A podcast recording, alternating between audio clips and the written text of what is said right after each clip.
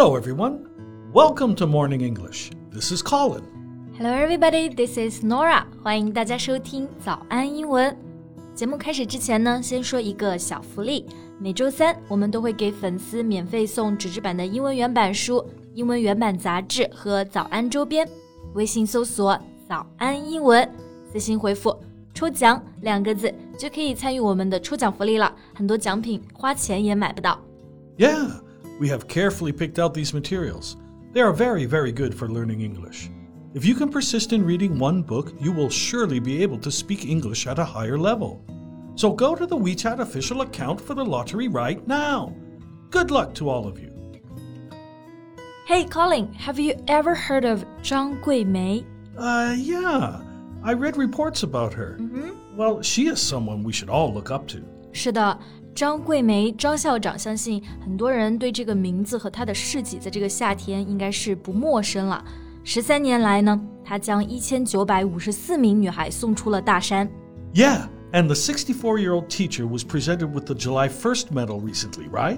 没错，be presented with 这个表达呢，就可以表示被授予奖项，通常是用在非常正式的颁奖仪式上。那最近张校长呢，就在人民大会堂被庄严授予了七一勋章。The medal is well deserved. For sure. Her school is probably the first and only one of its kind in the whole country, right? 没错，不过，嗯，你知道为什么这所学校是 the first and the only 吗？ Hmm.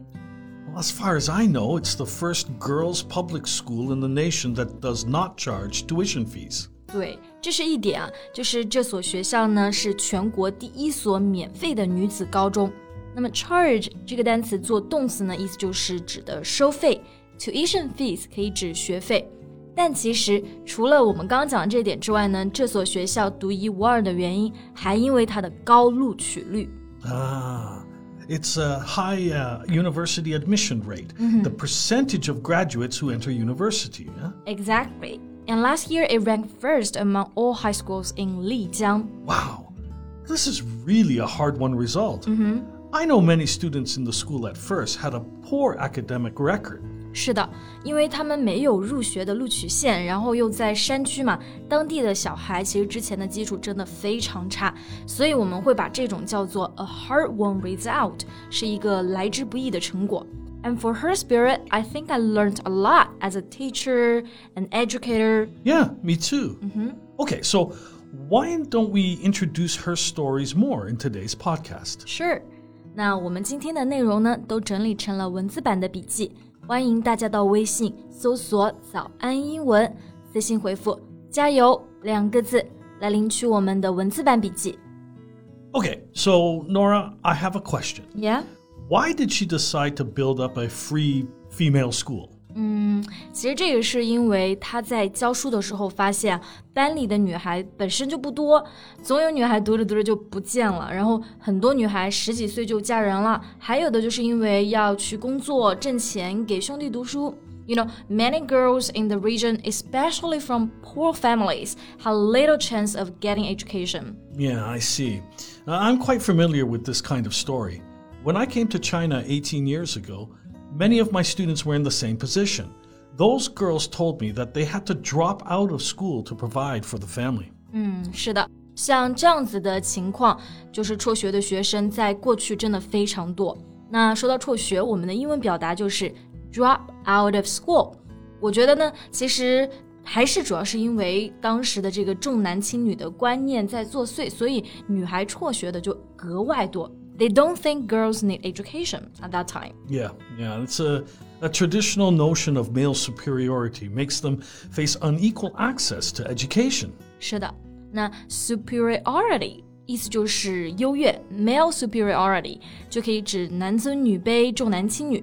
后面的 access，那做名词就是可以表机会，have access to something 其实就指的有机会做某件事情，或者是接触到某件事情。 They have the opportunity. Right. We use this phrase quite often. Like uh, people in the past didn't have access to a computer or a phone. So, unequal access to education means that girls may not have the chance to go to schools, but boys do. 是的，就是这种教育机会的不平等。所以呢，张校长才建立了这所学校。 然后他就一直抱着一种信念：To educate a girl is to change the destiny of three generations。 培养一个女孩最少可以影响三代人。Absolutely.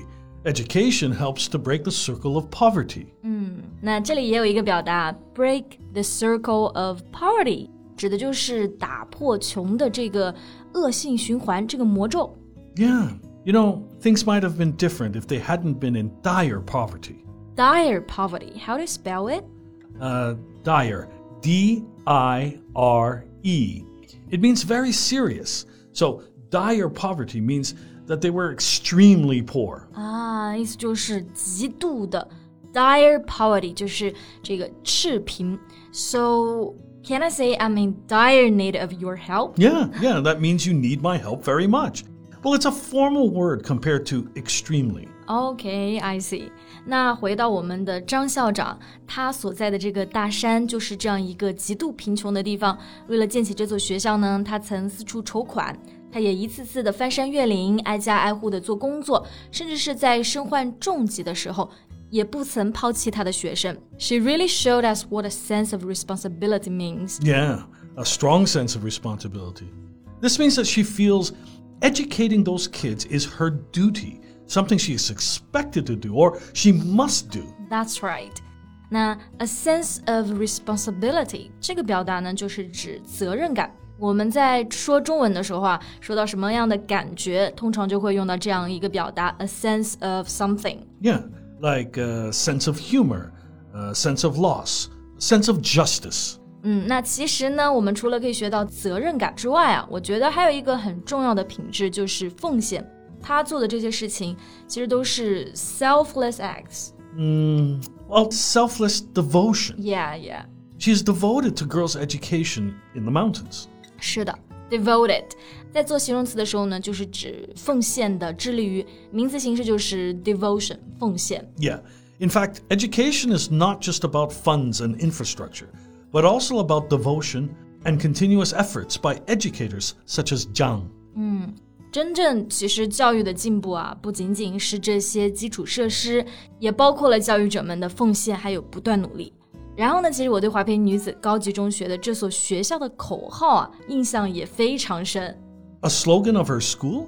Okay, what is it? 我在网上呢也找到了部分网友翻译的英文版。How about us reading together as the ending of our podcast? okay, sounds perfect. Let's do it. 我生来就是高山而非溪流， 我寓于群峰之巅，俯视平庸的沟壑。 I was built to be a mountain, not a creek, rising to the high peaks with the small valleys at my feet. 我生来就是人杰而非草芥，我站在伟人之间，藐视卑微的懦夫。 I was born to be great, not worthless, standing on the shoulders of giants, the petty cowards beneath me. 真的感觉是一段非常豪情万丈的口号，听到我感觉也是热血澎湃。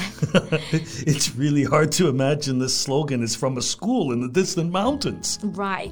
不过这四句话里面呢，可能真的会有一些生词、难词。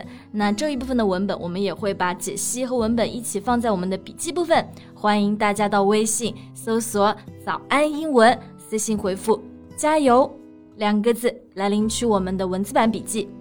好啦，今天呢，我们这期节目也到这里要结束啦。 So thanks everybody for listening. This is Colin. This is Nora. See you next time. Bye.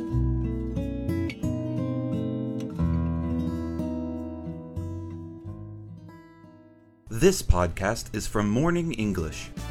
学口语就来早安英文。